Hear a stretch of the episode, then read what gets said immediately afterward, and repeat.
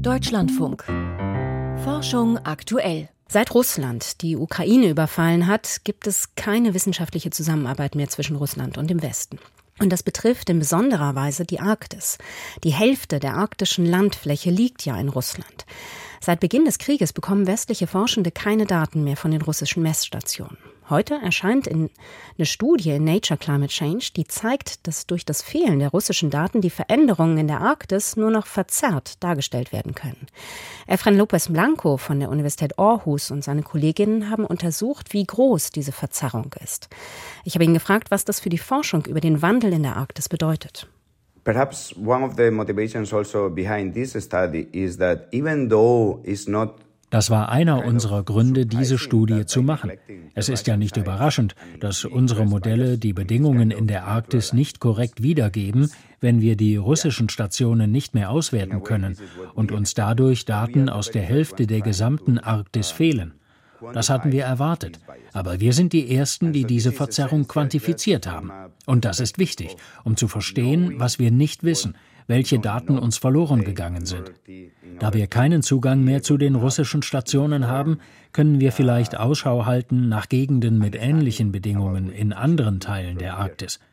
Außerdem sollten wir im Auge behalten, dass diese große Verzerrung, die wir jetzt quantifizieren können, bedeutet, dass wir die Veränderungen in der Arktis nicht mehr korrekt modellieren können und den Entscheidungsträgern keine korrekten Informationen mehr liefern können. Aber sie brauchen diese Informationen. Nur dann können sie Maßnahmen erlassen, um die Auswirkungen des Klimawandels in der Arktis abzumildern. Wir wollen mit unserer Arbeit dieses Problem angehen.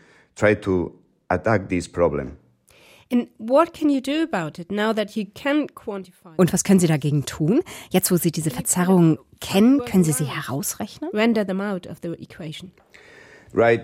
I mean, we cannot really nun, wir können nicht jedes Problem lösen. Das ist nur eines von vielen Dingen, die angegangen werden müssen in einer sehr herausfordernden und komplexen Umwelt wie der Arktis. Ganz wichtig wäre es, das Beobachtungsnetzwerk der restlichen Arktis zu verbessern. Denn bislang läuft das relativ unkoordiniert ab.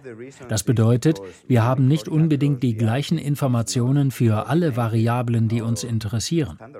Für die Temperatur in der Regel schon, aber nicht unbedingt für die Pflanzenbiomasse oder den organischen Kohlenstoffgehalt im Boden für alle diese Stationen. Deshalb ist es wichtig zu sagen, um die Veränderungen in der Arktis korrekt zu dokumentieren, müssen wir unsere Beobachtungen standardisieren und an allen Stationen die gleichen Parameter messen. Zusätzlich brauchen wir neue Stationen, um die Verzerrungen zu reduzieren. Denn das ist ja letztendlich das große Ziel. Und um die Infrastruktur zu verbessern, brauchen wir eine Koordination und Standards. Und unsere Software sollte Open Source sein, damit wir alle Daten teilen können und zusammen daran arbeiten können, um das Problem zu lösen, das uns alle betrifft, in der einen oder anderen Weise. You said that you could perhaps kind of find new stations that could Sie sagten, dass Sie vielleicht neue Stationen finden könnten, die die russischen Stationen ersetzen können. Wären das zum Beispiel Stationen in den borealen Wäldern Kanadas, an denen vielleicht ähnliche Bedingungen herrschen wie in Sibirien? Exactly. This is one of the things that we have in mind. Genau, denn wenn wir die russischen Stationen außen vor lassen, dann fehlen uns sehr viele Daten aus den großen borealen Wäldern Sibiriens. Das hat Konsequenzen sogar auf einer globalen Perspektive.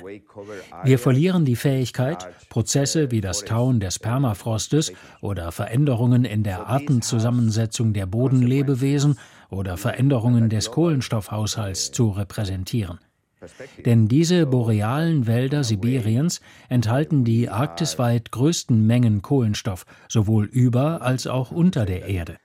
Wenn wir also im Moment nicht schauen können, wie sich die sibirischen borealen Wälder verändern, können wir vielleicht in Kanada oder Nordeuropa nach Gegenden mit ähnlichen Bedingungen suchen und dort neue Stationen errichten, um genau diese Ökosystemvariablen zu untersuchen.